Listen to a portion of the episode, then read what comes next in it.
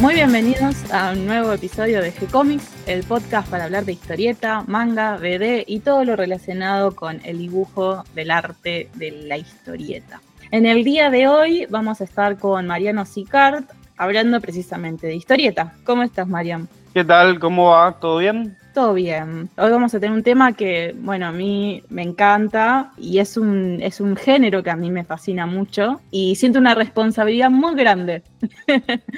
vamos a hablar de las historietas de las adaptaciones de Lovecraft. Tal cual. Eh, bueno, relajada, tranquila, o sea, si no, no va a salir bien el programa. La idea es que salga, sí, a mí también es algo que me, eh, un autor que me, representa. yo tengo una relación medio de amor-odio con el terror, ¿no? El terror, por ejemplo, en cine no es algo que, me guste ver. Soy bastante eh, miedoso, por decirlo de alguna manera, pero me gusta cuando es psicológico. Si es psicológica la cosa, la propuesta que te insinúa más de lo que te muestra a nivel, ah, mirá, sangre, no.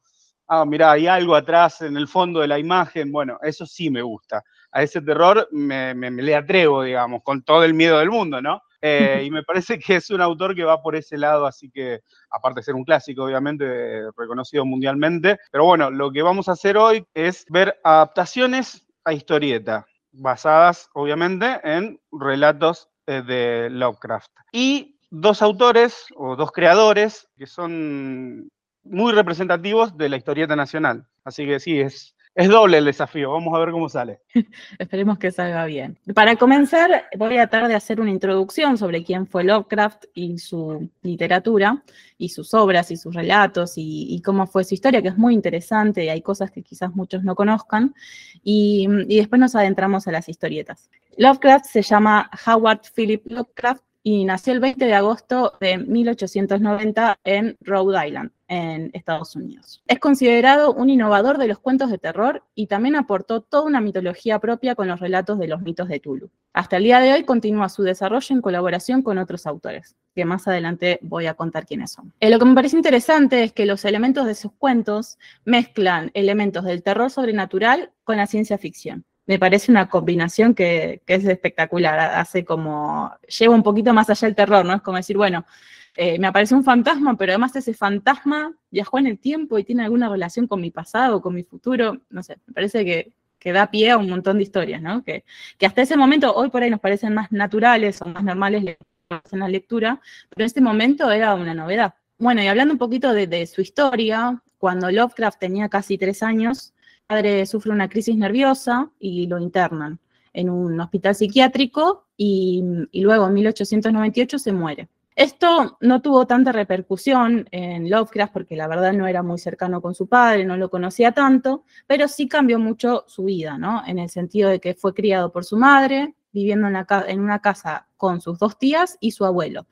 Él era un niño prodigio, a los dos años ya podía recitar poesía, a los tres ya leía y a los seis ya empezó a escribir. Era muy autodidacta debido a su incapacidad de poder continuar un ciclo escolar y bueno, algunos temas que tenía la madre sobre los vínculos y su sobreprotección con, con Howard. Le gustaba mucho leer la biblioteca del abuelo, donde allí descubre a Sherlock Holmes, del cual se vuelve muy fanático y incluso con sus amigos a los 13 años hicieron la agencia de detectives de Providence, que era el, lugar donde él vivía, y llegaban a aportar credenciales de identificación, placas de policía, lupas, silbatos y todos los elementos así detectivescos para hacer sus investigaciones.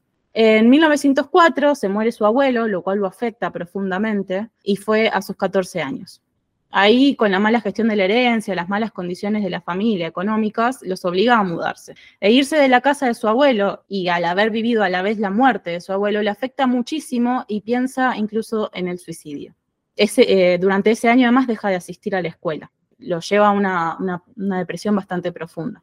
En, en ese tiempo descubre los relatos de Edgar Allan Poe, del cual queda fascinado también, y escribe algunos relatos de ficción influidos por, por él. Eh, en especial de Corazón del Ator, y en esa época tiene poco contacto con, el exterior y empieza a vivir como ermitaño. Él eh, fue muy poquito al secundario, muy poquito al primario, así que en realidad su vida se basó básicamente en criarse con su familia y en estar en contacto con ellos.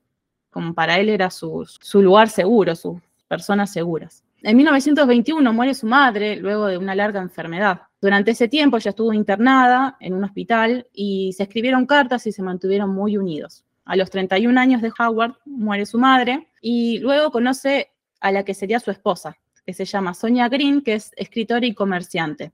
Y la conoce en una convención de escritores aficionados en Boston. En 1924 se casan y se mudan a Nueva York y tras el fracaso del matrimonio debido a una enfermedad de, la esposa que la obliga a irse a, vivir a Cleveland, se separan, tienen toda una, situación que no hace fácil el matrimonio, y él decide volverse a, Providence a vivir con sus tías y, deciden divorciarse. En esa estadía en Nueva York eh, comienza a intercambiar correspondencia con autores como Robert Howard, Robert Bloch, Clark Ashton Smith o August Derleth, quien es luego el primer editor de los relatos de Lovecraft en una editorial que, más adelante vamos a contar. Con ellos trabaja como escritor fantasma y además forma lo que se denomina luego como el Círculo de Love. Esos autores colaboran en gran medida con el desarrollo de la propia literatura de Lovecraft y lo salvan del olvido. Durante esa época desarrolla sus obras más representativas, como La llamada de Tulu en 1926, En las montañas de la locura en 1931 o El caso de Charles Dexter Ward en 1941. Encontré, eh, mientras leía sobre su biografía, una cita del psiquiatra y ensayista Rafael Llopis, que cuenta eh, lo siguiente, voy a citar. Educado en un santo temor al género humano, creía que nadie es capaz de comprender ni de amar a nadie, y se sentía un extranjero en su patria. Para él, el pensamiento humano es quizás el espectáculo más divertido y más desalentador del globo terráqueo. Y es interesante esta observación, que desde su infancia su madre lo sobreprotegió y creció con temores, hasta incluso incomprensibles para muchos de nosotros. Sufría de pesadillas, miedos y depresiones que si bien fueron una inspiración para sus obras más prolíferas, su mera existencia es así insoportable. Es por esto que para mí decide volver a su ciudad natal, a lo conocido, con su familia, eh, eso que le daba seguridad. Desde 1927 hasta 1936 convivió con sus tías. En 1932 muere una de ellas y luego eso se sume a una soledad y frustración irremontable ya a esta altura. En esta época disfruta de paseos nocturnos y repercuten en su hundimiento personal. Crean una esfera invisible de miedos que no lo permiten recuperarse, aunque paralelamente también contribuyen a su máximo esplendor literario. En esos años escribe la gran mayoría de sus obras conocidas y se publican en las revistas Pulp como Weird Tales y Analog Science Fictions and Fact. Además, en ese tiempo, su íntimo amigo Robert Howard, que si bien nunca se conocieron en persona, era un gran amigo de él y se suicida en 1936, lo cual lo deja totalmente desconcertado y apenado. Eh, no era un autor destacado en su época y publica varias obras en vida gracias a la revista pulp estadounidense Weird. Sus últimas obras van creciendo en longitud y en complejidad, lo cual se le volvió difícil para la venta porque las revistas pulp rechazaban los textos largos. Debido a ello, Lovecraft se vio en la necesidad de trabajar como escritor fantasma nuevamente para otros autores como en el diario Alonso Typer de William Lamney, El Montículo en 1940 de Celia Bishop y La muerte alada en 1940 de Hazel Held. Asimismo también trabajó como escritor fantasma en poesía y en otros tipos de estilos literarios. La correspondencia con este círculo de Lovecraft llega más o menos a unas 100.000 cartas. Si les interesa leer alguna de ellas, la editorial Arkham House publica mil de esas cartas en un total de cinco volúmenes. Esta editorial es la fundada por August Derleth, uno de los primeros del círculo de, de Lovecraft, y Donald Wandreit. Después de su fallecimiento, el círculo de Lovecraft siguió contribuyendo a su leyenda. August Derleth fue probablemente el más prolífero de todos ellos, ya que amplió y extendió la visión del escritor. Las contribuciones de Derlet han sido objeto de mucha controversia, ya que mientras Lovecraft nunca consideró a su panteón de dioses extraterrestres más que como una parte de la trama argumental, Derlet creó una cosmología completa con una guerra entre los antiguos o dioses arquetipos y los dioses primigenios.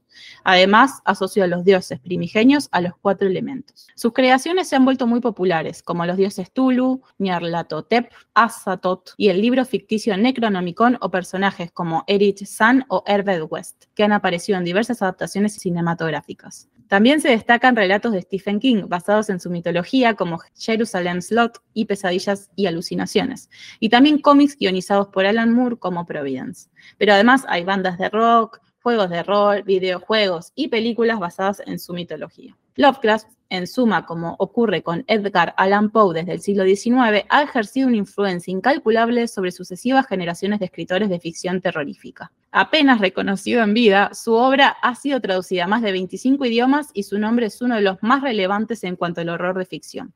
En sus últimos años, su naturaleza enfermiza y la desnutrición fueron minando su salud. Su anormal sensibilidad a cualquier temperatura inferior a los 20 grados se agudizó al punto de que se sentía realmente enfermo a tales temperaturas. Durante el último año de su vida, sus cartas estaban llenas de alusiones a sus malestares y dolencias. A finales de febrero de 1937, cuando contaba con 46 años, ingresó en el hospital Jane Brown Memorial en Providence. Allí murió a primeras horas de la mañana el 15 de marzo de 1937 por un cáncer intestinal complicado con una enfermedad renal. Murió prácticamente en la pobreza, pero sus creaciones siguen vigentes al día de hoy, no solo como lectura, sino como inspiración a numerosos artistas de múltiples medios, expandiendo su universo y su trabajo a todo el mundo. Bueno, creo que es un breve resumen que, fui escribiendo, que mm, me parece que, que cuenta un poquito sobre la vida de, mm, Lovecraft, sus influencias y sobre todo el círculo de Lovecraft, que me parece que no todos conocen y fue muy importante en aquella época y tanto para la literatura de terror como para todos estos autores que participaron, ya que la influencia de este círculo afectó a todos, incluso hoy en día. No sé si quieres agregar algo, Mario. No, está bien, es una forma de potenciar por ahí la, obra en sí misma, ¿no? Crear una especie de mitología alrededor de. Está bueno, está, está piola. Y sí, ni hablar de que en vida por ahí no tuvo el reconocimiento que, merecía, en parte por, estas formas no tan particulares de mm, estar aislado prácticamente del mundo, pero bueno, no pasó, si bien las revistas Pulp eran muy populares en, ese momento, ¿no? Pero la, proyección a nivel internacional y el reconocimiento, como suele pasar con muchos autores, en el caso de él, llegó después de su, su propia muerte, ¿no? Es algo que, que pasa, lamentablemente. Pero esto del círculo está, está bueno destacarlo, sí, me parece válido. No sé si querés que arranquemos con los libros ya directamente, nos metemos en el noveno arte, Obvio, las adaptaciones. ¿Sí? Bueno, vamos entonces. Decíamos al principio de que íbamos a hablar de dos personalidades de la historieta nacional que supieron reconstruir el universo y la mitología de Howard. El primero de ellos y del que más obras hay publicada eh, y conseguible, digamos, en el mercado nacional actual, es nada más y nada menos que don Horacio Lalia. Él, allá por el año 1998, publicó dos libros gestados para el exterior, para el mercado francés.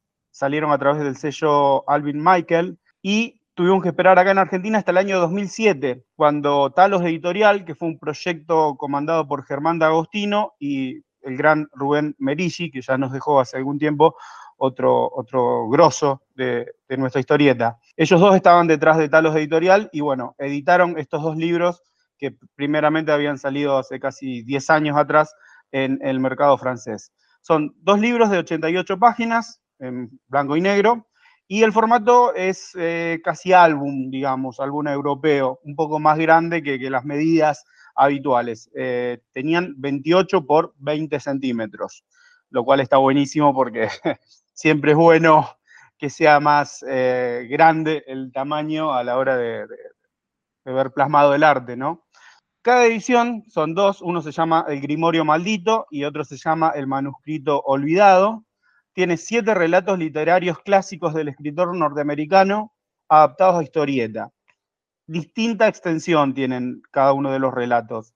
Rondan entre las 8 y las 14 páginas los más extensos. Eh, este material pertenece al denominado ciclo onírico y de los mitos de Tulhu.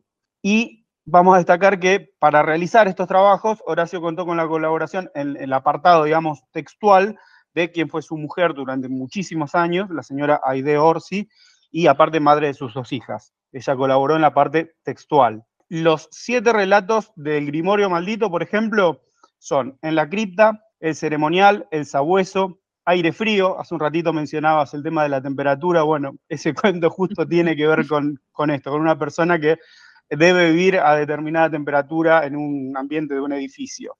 El extraño, la olla de las brujas y el horror de las tinieblas.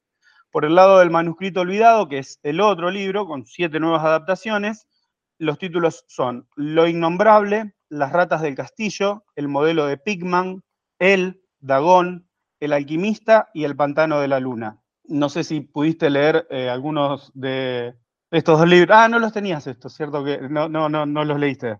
No, estos no, pero. Capaz que leíste alguna, alguno suelto por ahí en alguna revista, seguramente, porque aparte fueron reeditados eh, algunos de estos en, otros medios. Es muy posible, yo la verdad la memoria me falla con, los títulos, soy más visual, así que, pero sí puedo ah, em, aportar que Dagón, que se, que, se publica en el manuscrito olvidado, fue uno de los primeros eh, cuentos que él escribe, que el primero que se publica en Weird Tales. Ahí va. ¡Fua! Mira cómo quedamos con ese dato. Bien, bien ahí. Apuntando. datos, datos inútiles. Datos random, que no son random, al contrario, complementan. Muy bien. Eh, no, nada, están buenísimos. Estos libros, eh, cuando salió el tercero, del cual vamos a hablar, eh, porque ese es el que te tocó a vos, el tercero se llamó El horror secreto.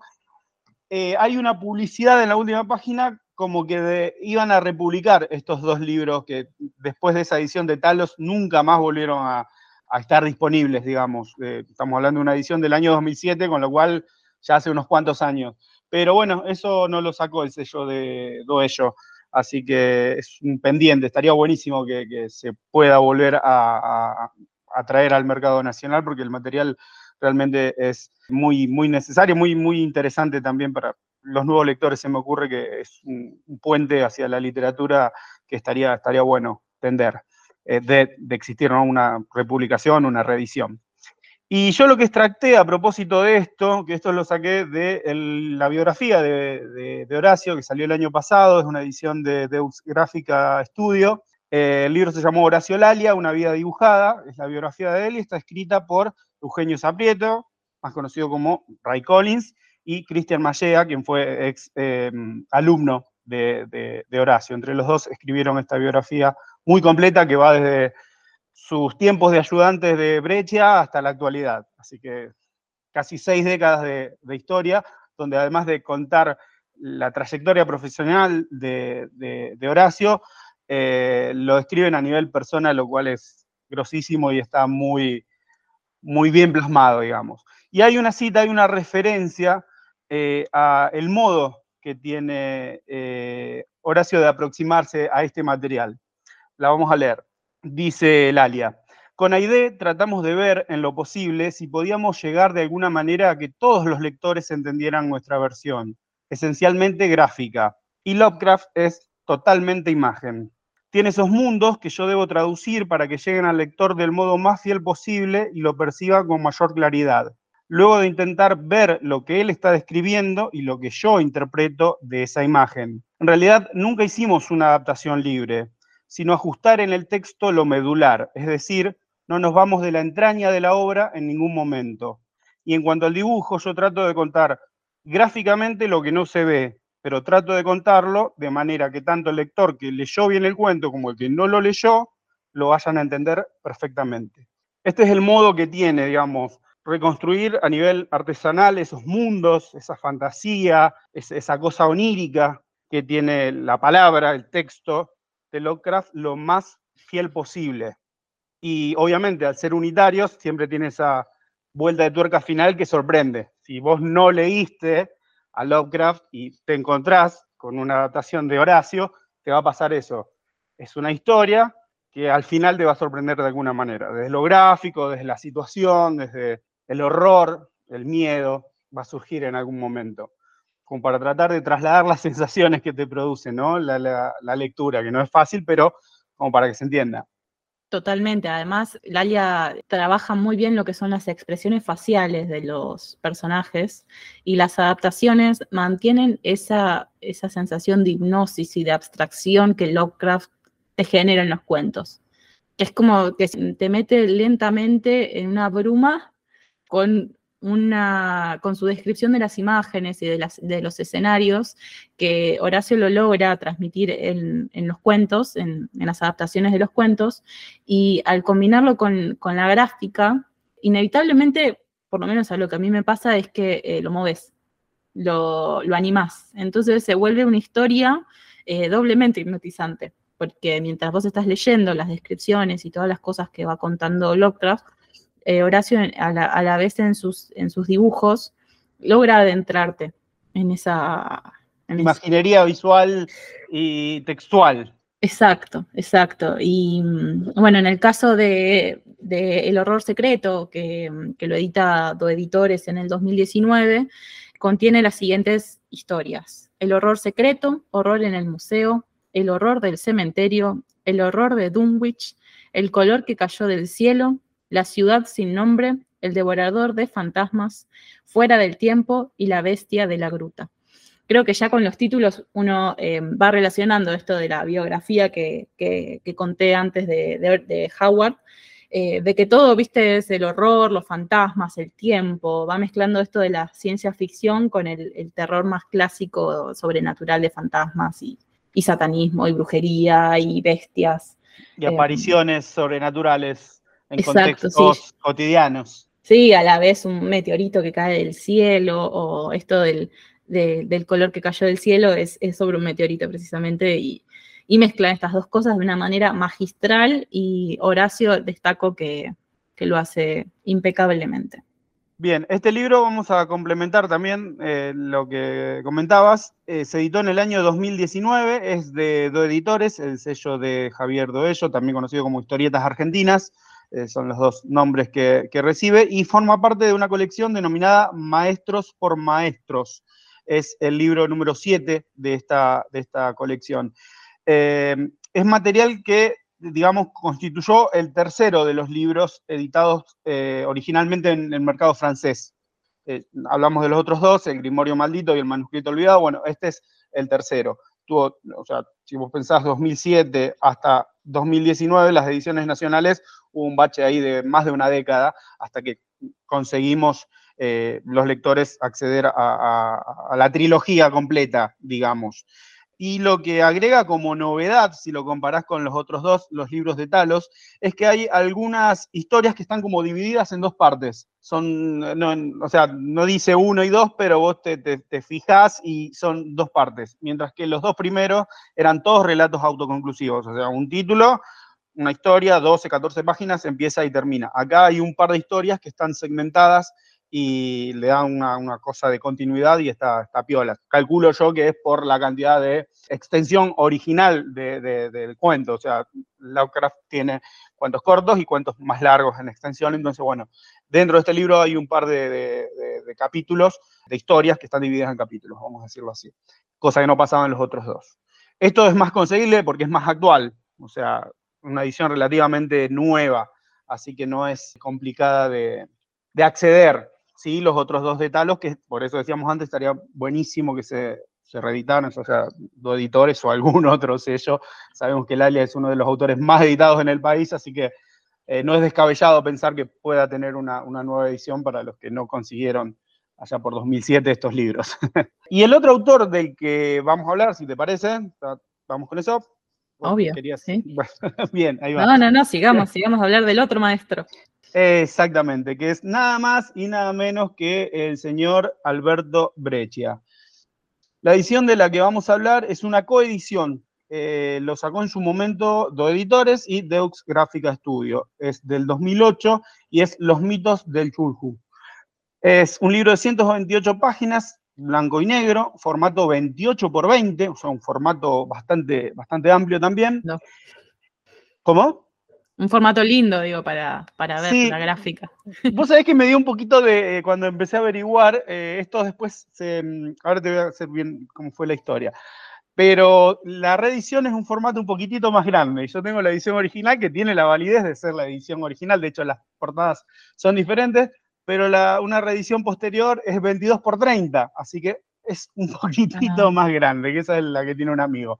La voy a ojear cuando ande por la casa de mi amigo, a ver qué tanto, qué tanto cambia a ver, son formatos grandes para, para lo que es el mercado nuestro, pero un poquito más grande está bueno también.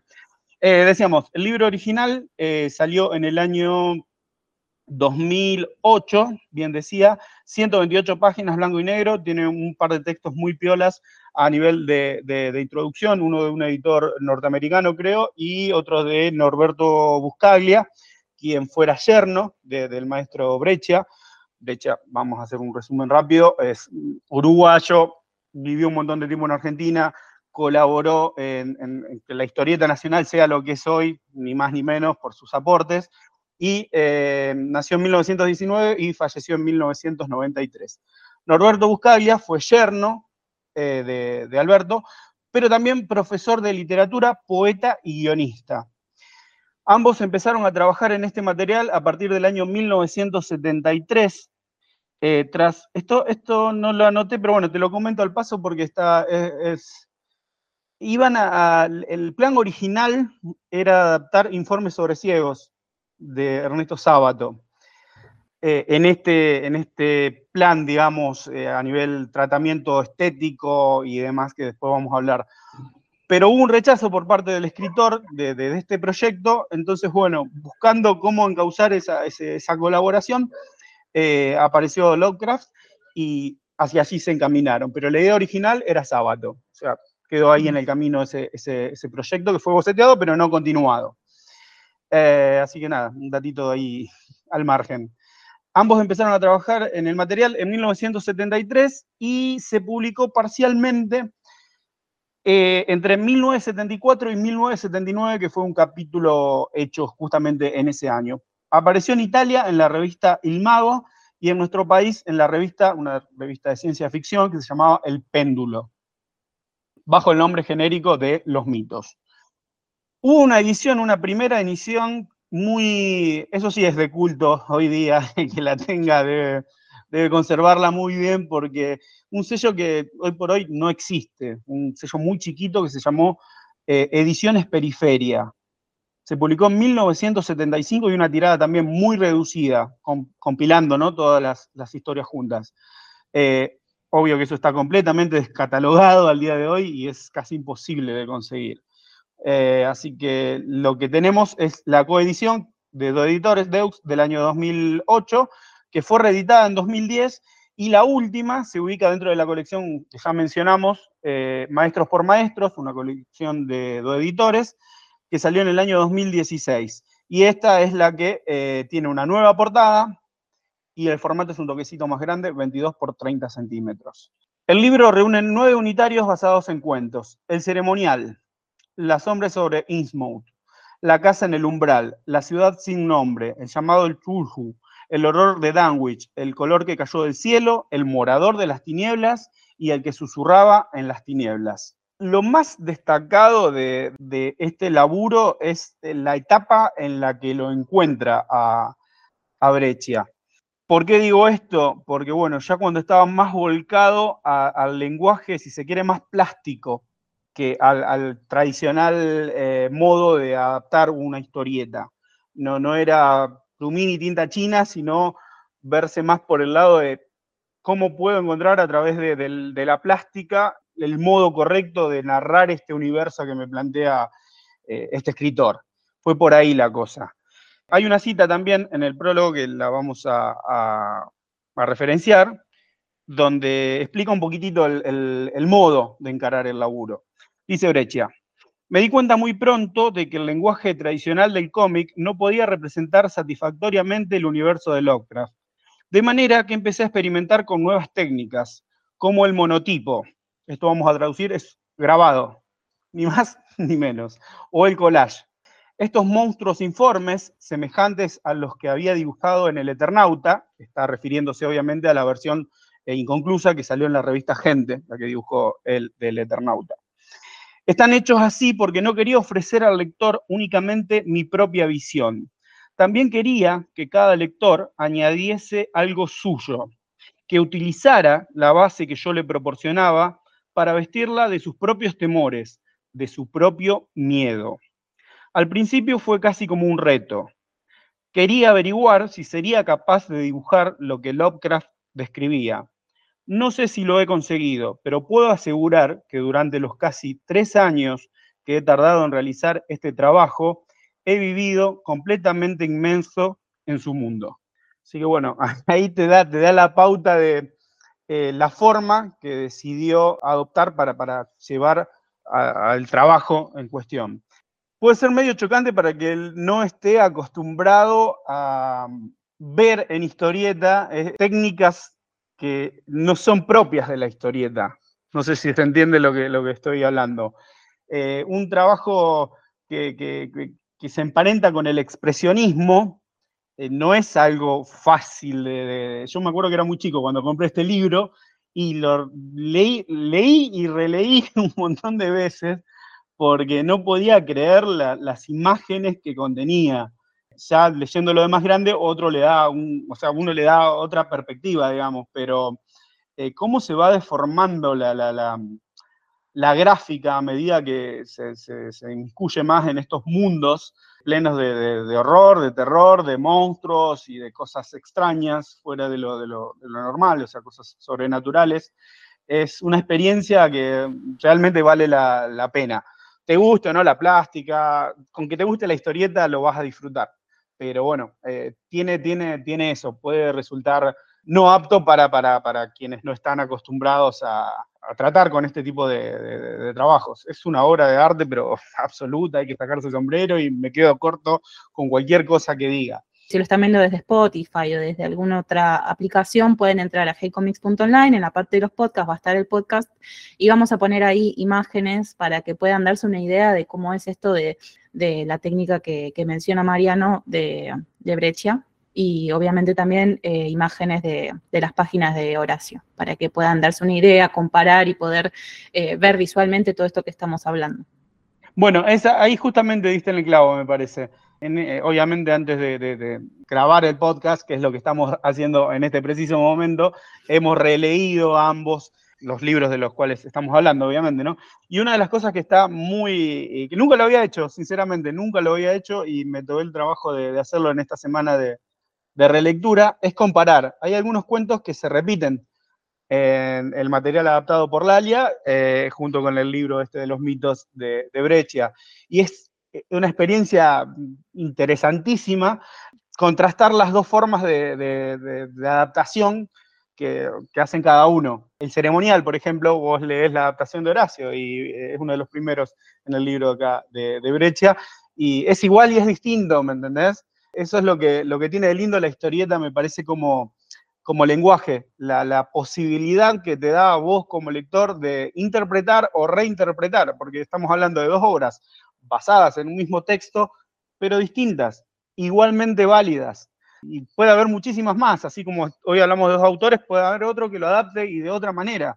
Está jugando con los elementos, con las formas que tiene la historieta en tanto lenguaje. Sabemos que la historieta se compone de texto y de imagen. Pero hay una tercera pata que es la mirada del lector que interpreta ese texto y esas imágenes en relación a la data que tiran autor y, dibujante. Entonces los caminos son muchos eh, y todos me parece que son igualmente, igualmente válidos. Es, un lindo ejercicio ese de poner a buscar el mismo cuento y cómo lo adapta uno y cómo lo adapta otro y una de las cosas más reconfortantes de lo que me pasó en la semana de lectura. Me hace acordar a dos cosas. Eh, la primera fue que hubo un momento en el que fui consciente de la variedad de posibilidades a la hora de hacer una historieta. Recuerdo que cuando tenía 17 años, yo iba al taller de historieta de mi padre y mm, me acuerdo que ese día había estado preparando unas impresiones en azul de unas tiras. Yo no sabía muy bien para qué era, pero cuando llegamos, el ejercicio era que vos tenías esa tira, todos nos daba el mismo dibujo, eran cuatro imágenes, y em, la teníamos que entintar. El ejercicio era aprender a entintar con plumín y con, con pincel. Y no sé, habríamos estado dos horas y media cada uno haciendo esas cuatro imágenes y al final nos hizo ponerlas todas una al lado de la otra. Y era impresionante como cada uno, con el mismo, exactamente el mismo dibujo, resolvimos totalmente distinto la tinta. Eh, había una chica, por ejemplo, que le gustaba mucho el manga, le había puesto muy pocas sombras, otro que le había hecho por ejemplo, yo había hecho una sombra, eh, una luz que daba como de espaldas al personaje, entonces era con mucha sombra. Y había un chico que había hecho exactamente al revés que lo que había hecho yo. Y, bueno, así un montón más, pero esos son los que más me acuerdo de, que me quedaron en, la cabeza. Y, fue muy interesante porque en ese momento fui consciente de, la capacidad que tiene el autor, el artista, de, no solo el artista, el dibujante, el entintador, eh, el adaptador de la historia, en este caso, de, un relato, la, variedad que puede tener una misma cosa. Y me pareció impresionante. Y la segunda, que fue parecida, creo que fue en el 2019, que fue cuando yo conocí a Horacio, él estaba dando un seminario de tinta y de dibujo de terror en, en Lipibropos, en Moreno, Y, el ejercicio era, él nos daba el guion de una de, sus historias, eh, ay, no me acuerdo cuál era, eh, Una noche de verano creo que era, que era una historieta de cuatro páginas y en ese mes teníamos que hacer una página por semana, entintarla todo. Y, y también, al ser todos la misma historia, era muy interesante como cada uno resolvía las páginas y los cuadros y es precisamente esto, ¿viste? Después vos lees las historias y cada uno tiene sus propias representaciones, pero recuerdo que eso fue como lo más impactante porque lo tuve así como en mi propia experiencia y, fue súper interesante. Eh, es algo que, que por ahí si, en algún momento tienen la posibilidad de, probar y, comprobar por ustedes mismos, está, se los recomiendo. Sí, no, genial. Aparte, eh, justamente estamos hablando de que eh, ambos tuvieron ayuda desde lo textual. Norberto Buscaglia colaboró con Breccia, eh, Aide Orsi trabajó junto a, su marido, a Horacio, y, nada, o sea, es esto, es la colaboración, el arte que surge de la colaboración. Un texto de, un autor grosísimo como Lovecraft, las formas de adaptar ese texto para bajarlo a otro lenguaje como es la historieta y el aporte desde lo gráfico que puede hacer una persona y otra persona partiendo de ese mismo texto y te da, te lleva por caminos diferentes y obviamente genera resultados diferentes. Todos interesantes desde el punto de vista del lector para comparar las eh, semejanzas y las diferencias también. Eso es lo lindo que tiene la historieta y el género de la adaptación me parece riquísimo. Eh, hay, muchos caminos por, abordar, que seguramente eh, en el caso de Breccia eh, y de Lalia van mucho más allá de lo que nosotros podemos llegar a, entender, a, disfrutar, eh, pero es genial esto de, ir cotejando, ir leyendo, y obviamente siempre nos va a llevar al, punto de partida que es el texto original. A medida que fui descubriendo al autor, también quería ver qué había en historietas sobre el autor. Eh, como en historieta, como en cine, como en series y demás. Es algo que se retroalimenta constantemente. Además tiene un universo muy rico y muy complejo a la vez que, permite todas este tipo de adaptaciones e interpretaciones de, cada autor. Bueno, eh, entonces vamos a decir que seguimos con, con Howard más adelante. Esto recién empieza. Ahí va, eh, bueno. Para un próximo podcast, estuvimos hablando antes de, de hacer este, de grabar este, de, poder hablar sobre las adaptaciones dentro del mundo de Lovecraft y no sobre las obras en sí. Reinterpretaciones serían, eh, o sea, de la obra de, ahí va. O sea, no basada fielmente en tal o, cual obra, cuento, relato, novela, sino esto que hablábamos de, antes, vos hablabas, introduciste muy bien, del círculo. Bueno, ¿cómo es ese círculo? Siempre desde la historieta, con autores que han tomado ese universo y lo han llevado para otras direcciones. Ese va a ser el próximo paso en este camino, supongo, ¿no? Sí, que ahí nos adentramos en otro tipo de mundo, ¿no? Porque no es saber cómo la adaptaron, sino que es la historia que partió a partir de Howard y, cómo eso fue llevando a estos, a estos otros universos también. Bueno, nos despedimos con una invitación a un próximo podcast. Sí, de que estén atentos. Eso es nuevo, eso es nuevo, no lo hicimos nunca. sí, hacer un podcast en dos partes. A veces por ahí nos mandamos con uno larguísimo como el de la crack, pero bueno, ese ameritaba que sea así también. Y este también. Este mes estamos tratando de volver con esto de un cómic por mes.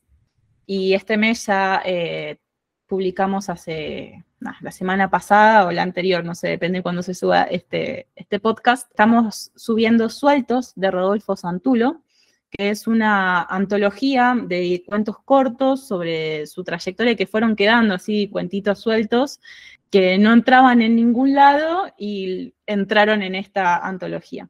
Eh, ahora estamos subiendo en formato webtoon, ya los habíamos subido en, el formato tradicional, y mm, semana a semana vamos a estar subiendo eh, un cuento entero una historia entera si la pueden leer.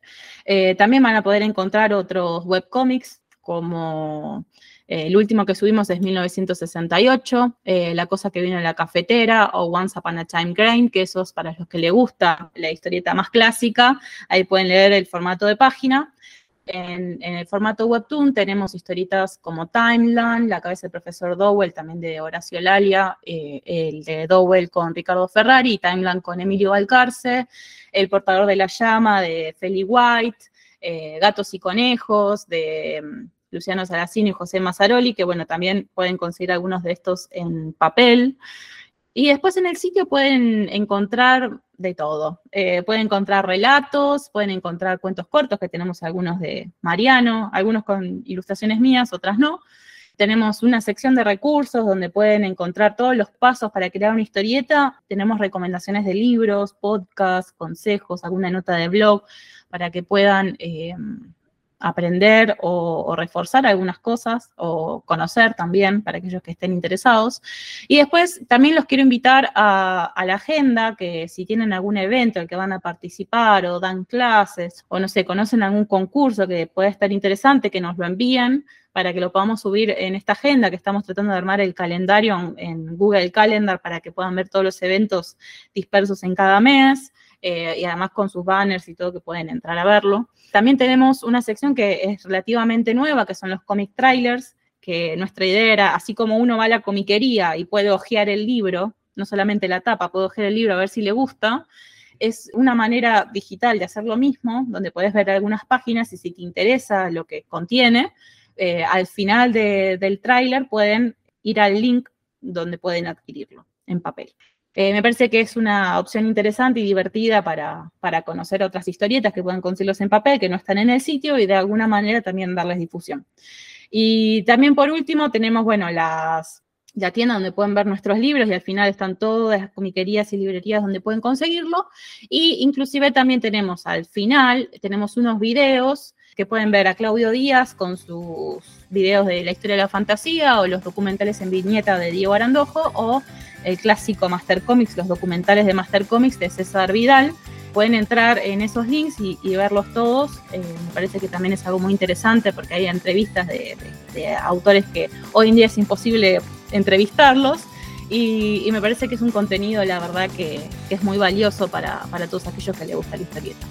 Así que bueno, hicimos un pequeño recorrido de todo lo que tenemos en el sitio y los invitamos a, conocerlo, a recorrerlo, a compartirlo. Me parece que, está bueno y que, bueno, esperemos que poder seguir haciendo más. Así que bueno, Marian, mil gracias por esto. Nos vemos en el próximo podcast. Ya agendamos para poder hacer la segunda parte de Lovecraft y nos vemos muy pronto. Ahí estamos. Saludos. Chau, chau. Saludos.